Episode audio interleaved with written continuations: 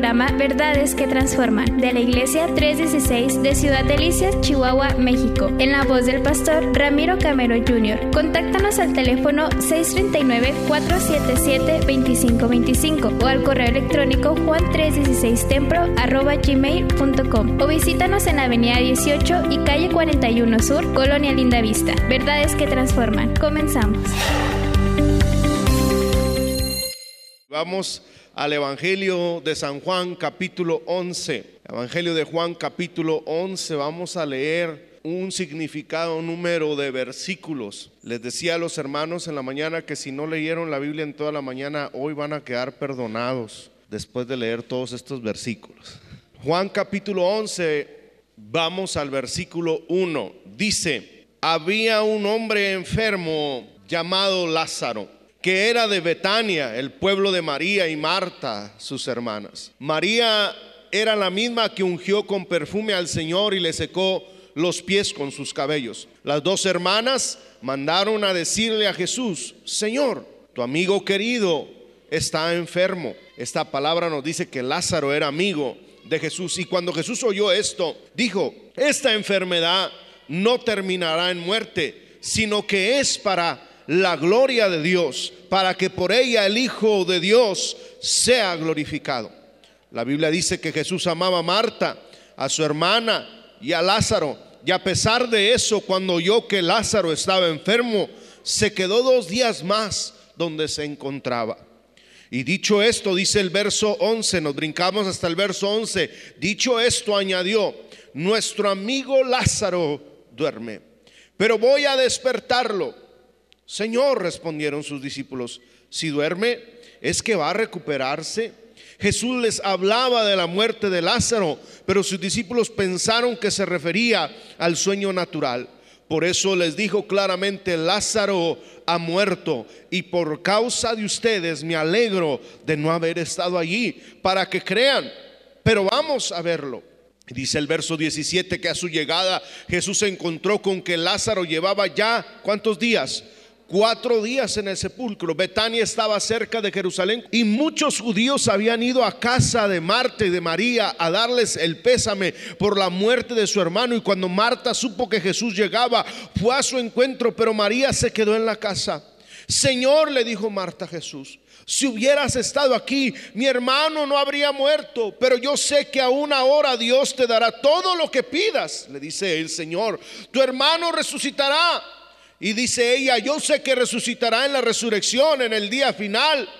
Y entonces Jesús le dijo, mira, yo soy la resurrección y la vida, y el que cree en mí vivirá aunque muera, y todo aquel que vive y cree en mí no morirá jamás. Y le pregunta, ¿crees esto? Y dice el verso 38, conmovido una vez más, Jesús se acercó al sepulcro y era una cueva cuya entrada estaba tapada con una piedra, y les dice, quiten la piedra. Y Marta, la hermana del difunto, objetó, Señor, ya debe oler mal, pues lleva cuatro días allí. Y el verso 40 es clave, le dice, no te dije, o sea, ya le había dicho, que si crees, verás la gloria de Dios. Y entonces quitaron la piedra y Jesús alzando la vista dijo, Padre, te doy gracias porque me has escuchado. Ya sabía yo que siempre me escuchas, pero lo dije por la gente que está aquí presente para que crean que tú me enviaste. Dicho esto, gritó con todas sus fuerzas, Lázaro, sal fuera. Y dice que el muerto salió con vendas en las manos, en los pies y en el rostro cubierto con un sudario. Quítenle las vendas y dejen que se vaya, les dijo Jesús.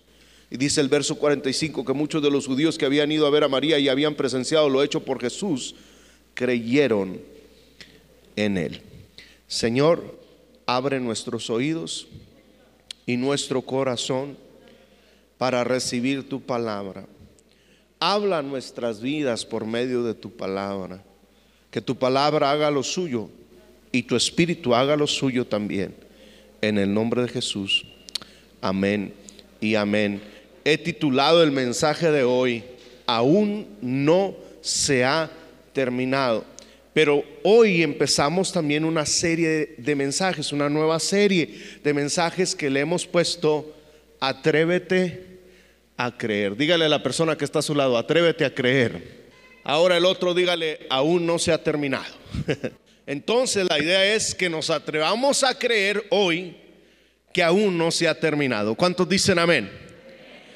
Que lo que Dios te dijo que iba a hacer, lo va a hacer. Aún no se ha terminado. Que aunque estás pasando por una situación difícil, aún no se ha terminado. Si estás pasando por una circunstancia adversa, aún no se ha terminado lo que Dios está haciendo, lo que Dios quiere hacer contigo, tu casa y tu familia. ¿Cuántos dicen amén? Tome su asiento, tome su lugar. Yo no sé cuál sea la situación, la necesidad que usted esté pasando.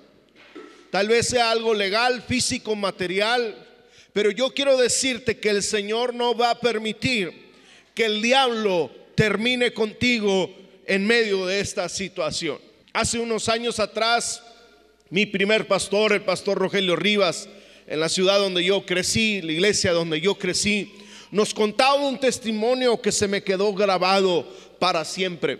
El pastor salió fuera del país, iba hacia el país de Guatemala para predicar allá en un evento.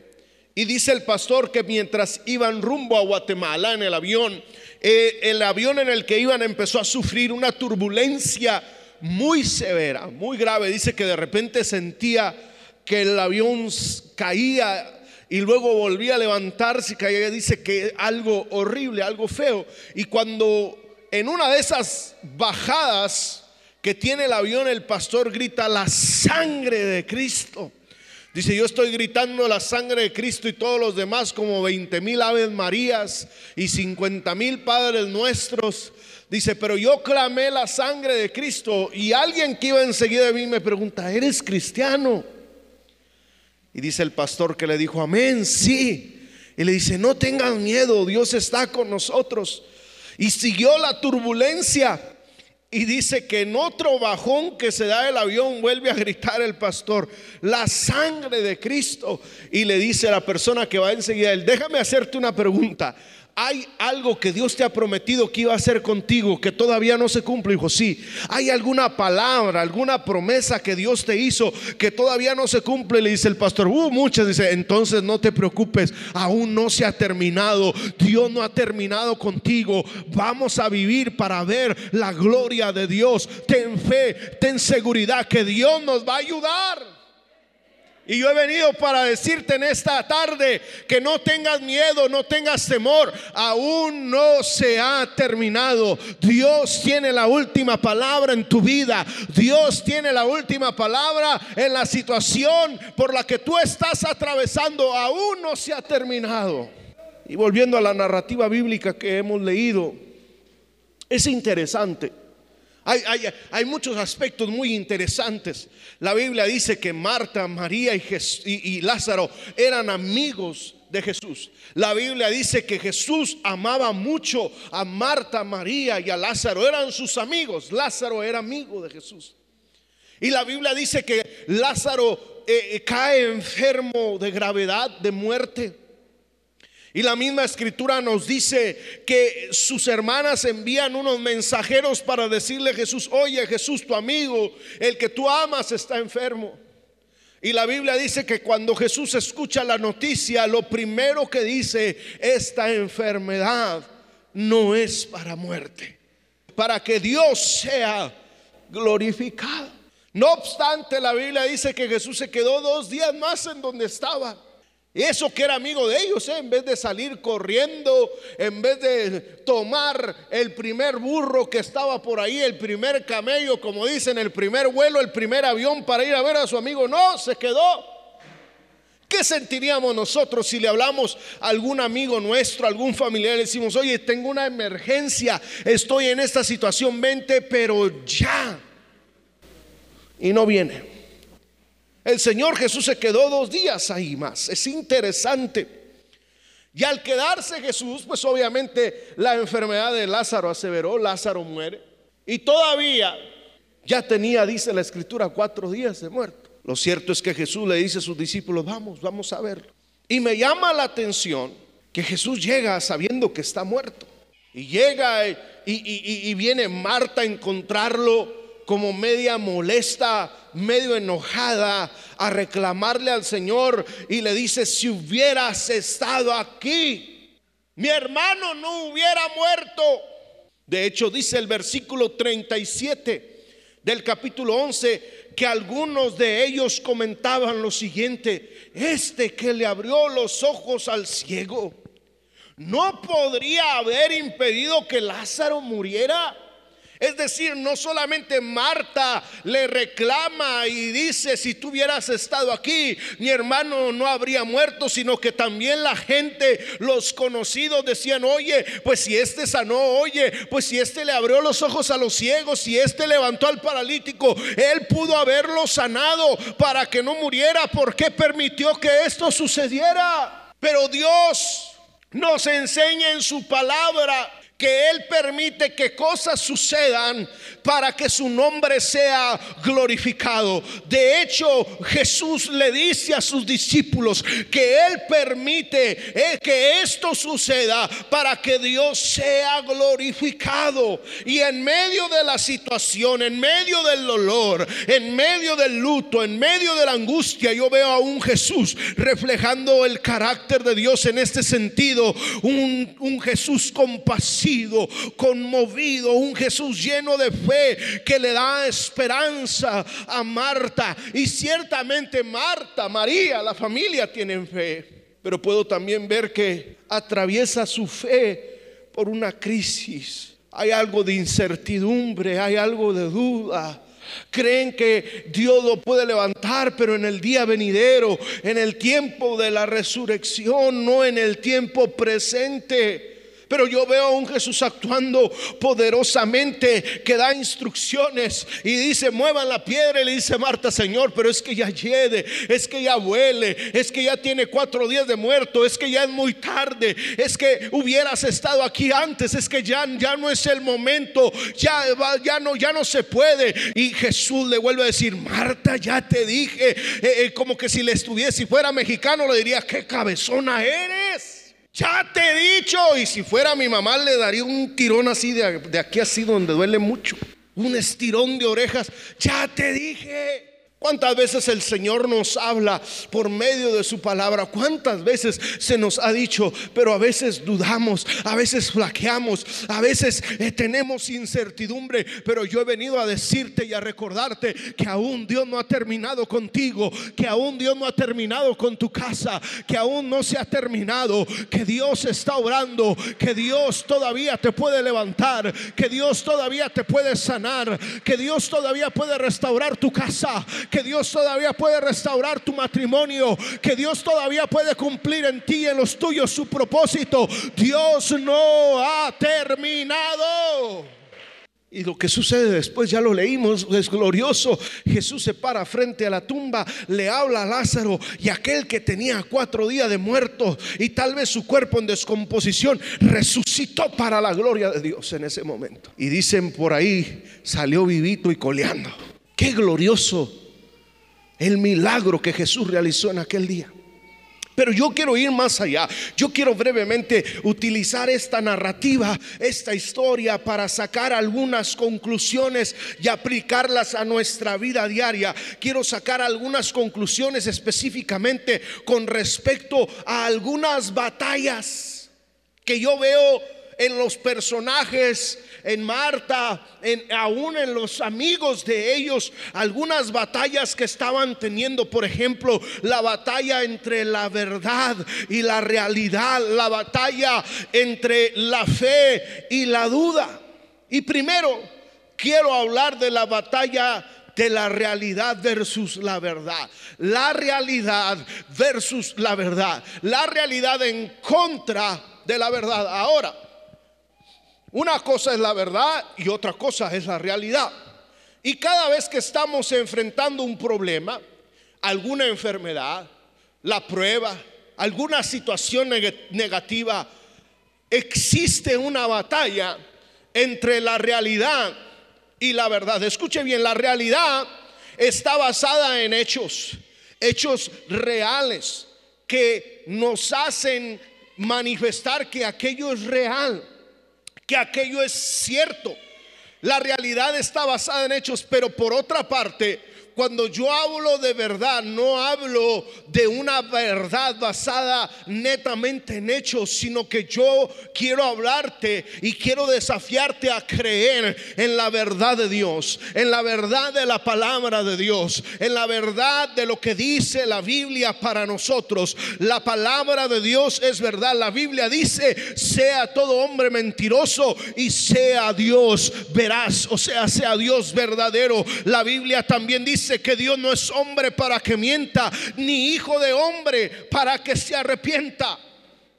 Y tal vez la realidad es que tienes un problema pero la verdad es que Dios no ignora tu problema. La realidad es que Lázaro había muerto, pero la verdad es que Jesús había dicho que esa enfermedad no era para muerte. La verdad era que estaba en el sepulcro, la, realidad era que estaba en el sepulcro, pero la verdad es que el dador de la vida estaba en aquel lugar para levantarlo. Frente de la tumba estaba la verdad, estaba el dador de la vida, estaba el y estaba el fin, estaba el alfa, estaba el omega, estaba el dador de la vida, estaba aquel que por todas las cosas por él existen y subsisten.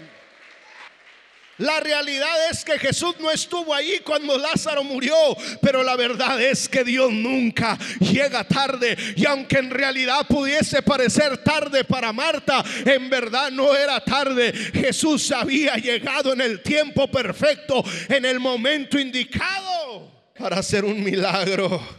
Tal vez tu realidad indique que tienes una enfermedad. Tal vez tu realidad muestra un resultado positivo al COVID. Tal vez tu realidad es que tienes un dictamen médico donde dice que tienes cáncer. Tal vez tu realidad es que estás enfermo. Pero déjame decirte que la verdad Dios de Dios dice que en su cuerpo Él llevó toda dolencia, toda enfermedad. Y la verdad dice que por su llaga fuimos nosotros curados. La realidad es que tal vez te encuentras en un callejón sin salida. Pero déjame decirte que la verdad es que Él abre camino aún donde no lo hay. La realidad es que tal vez se te cerró una puerta, pero déjame decirte que la verdad dice que Dios abre puertas y cuando Él abre no hay quien cierre.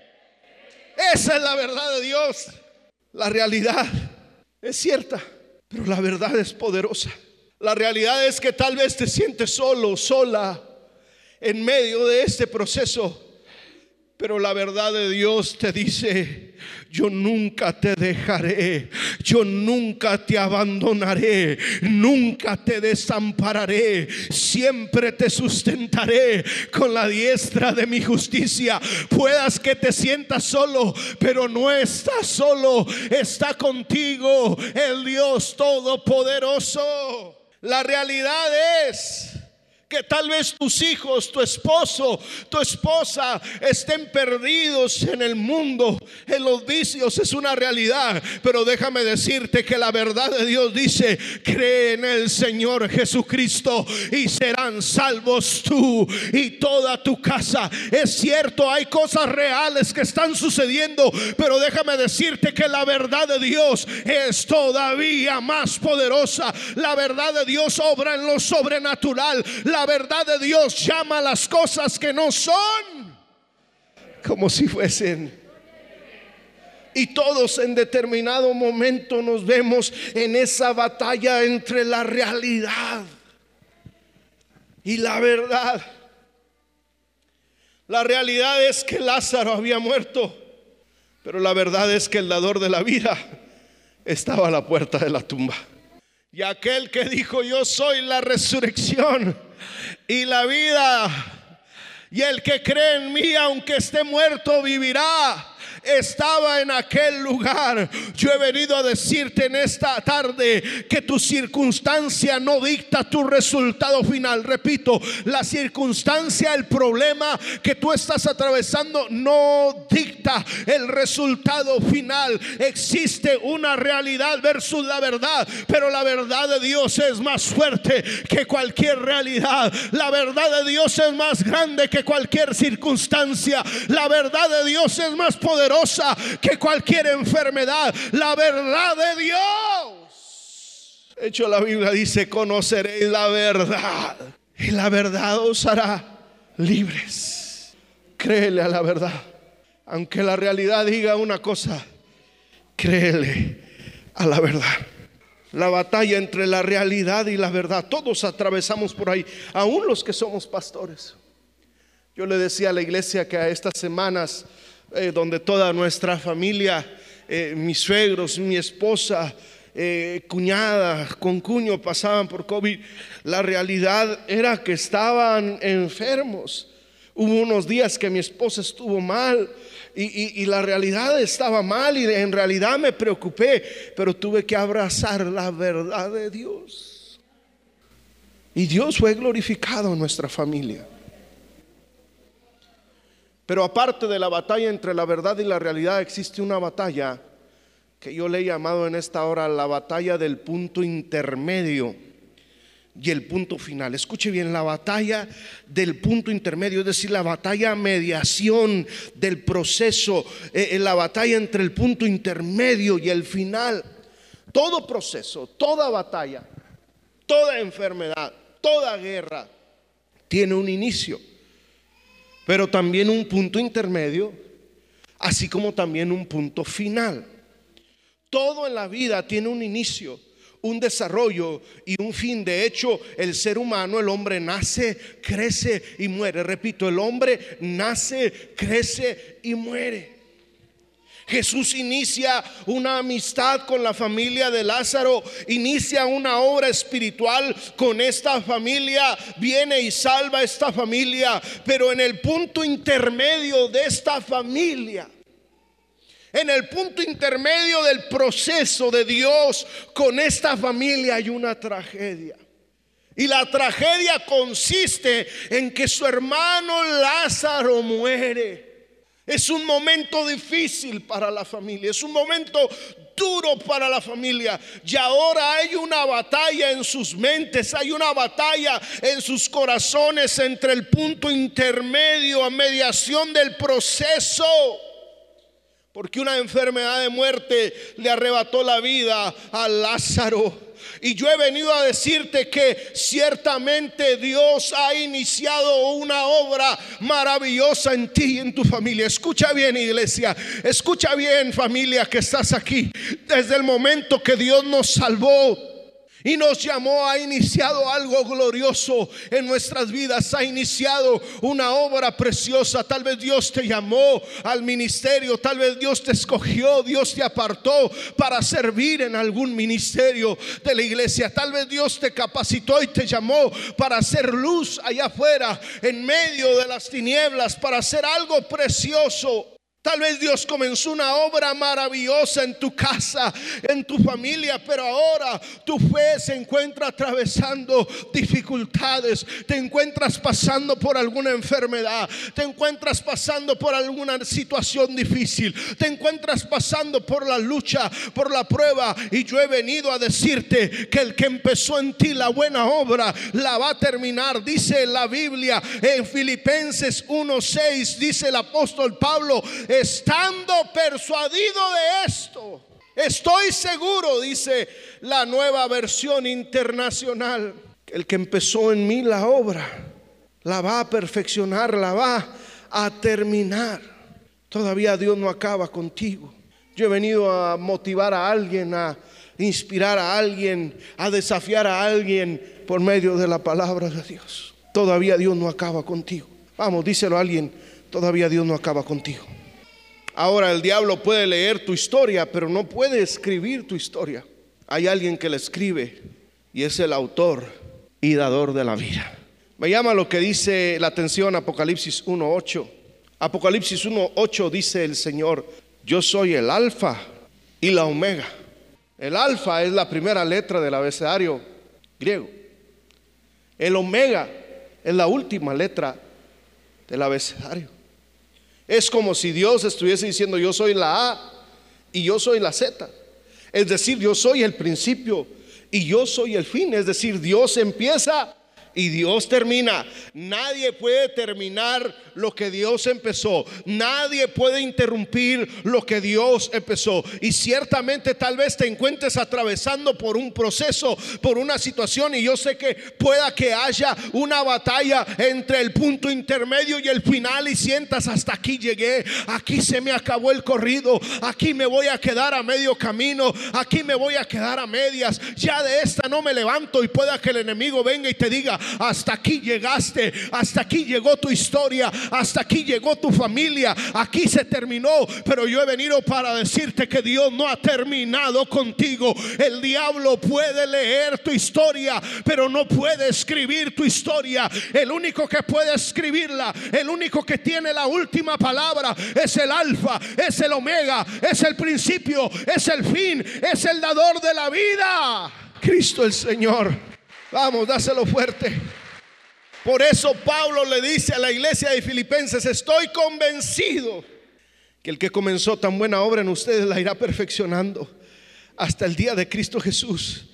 Esto no se termina hasta que Dios lo dice. El enemigo pueda que venga y, murmure en tu oído, pero Dios tiene la última palabra. Y en medio de esa lucha, en medio de esa prueba, en medio de esa batalla entre el punto intermedio y el final, yo quiero animarte, yo quiero motivarte y quiero decirte que todavía no se ha terminado. ¿Cuántos alaban a Dios? Así es que hay una batalla entre la realidad y la verdad hay una batalla entre el punto intermedio y el final. Pero tercero, y aquí, y aquí quiero aterrizar el avión, como dicen, hay una batalla entre la fe y la duda, la fe versus la duda. ¿Qué es fe? Fe es creer, fe es tener confianza, fe es tener seguridad, fe es garantía.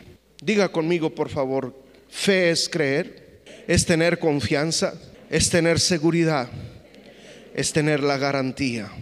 De hecho, Hebreos dice, es pues la fe la garantía. Una versión así lo dice.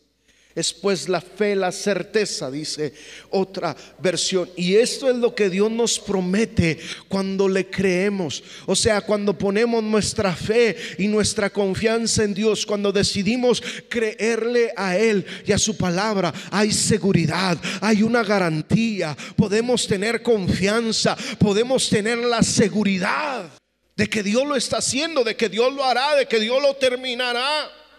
Pero por otra parte, lo contrario de la fe, existe la duda. Y la duda es una indeterminación entre dos decisiones, entre dos juicios, entre dos pensamientos.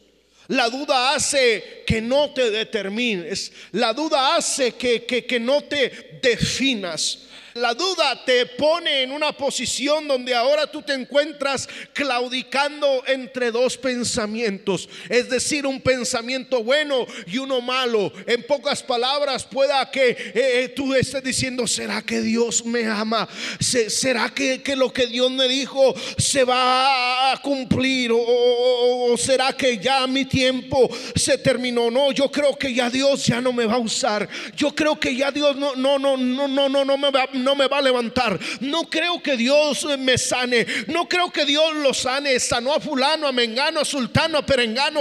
Pero a mí no.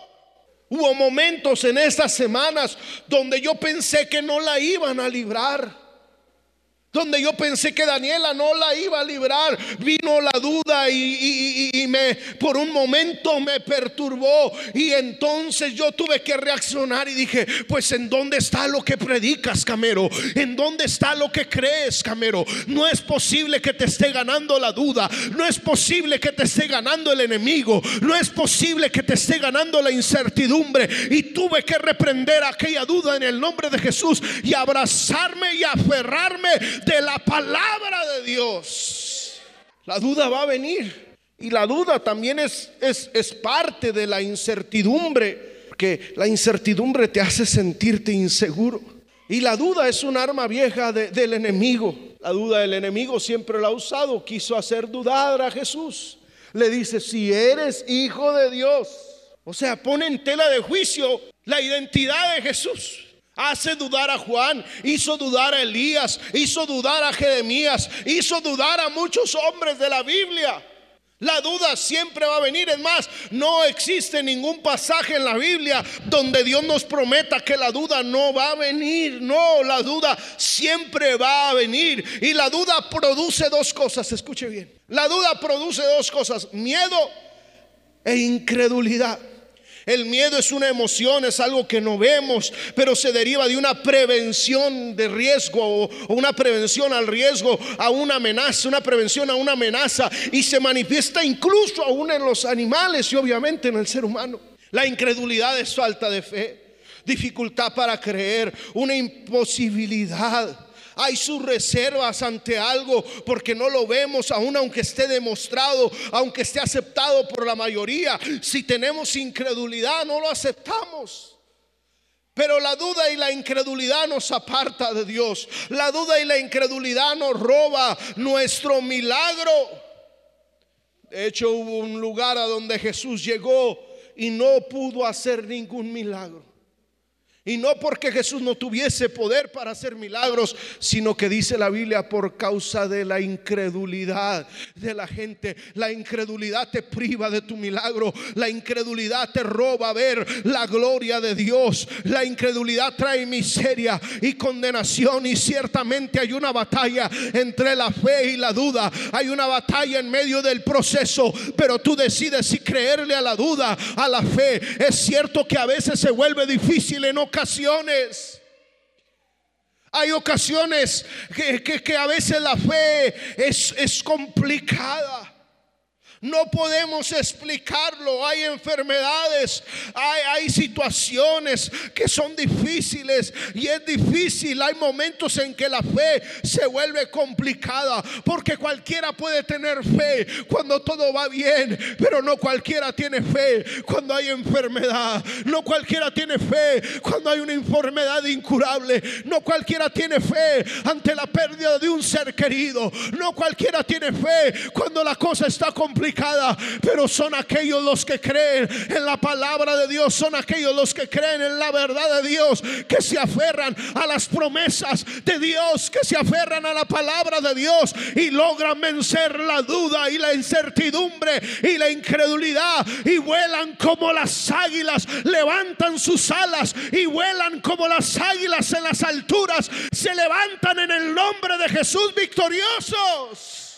Y yo he venido para decirte que aún no se ha terminado, que lo que Dios empezó a hacer en tu casa, que lo que Dios empezó a hacer en tu familia, que lo que Dios empezó a hacer en tu matrimonio, que lo que Dios empezó a hacer en tus hijos, no se ha terminado. Él sigue obrando y no importa lo que pase, Dios va a cumplir su obra en ti.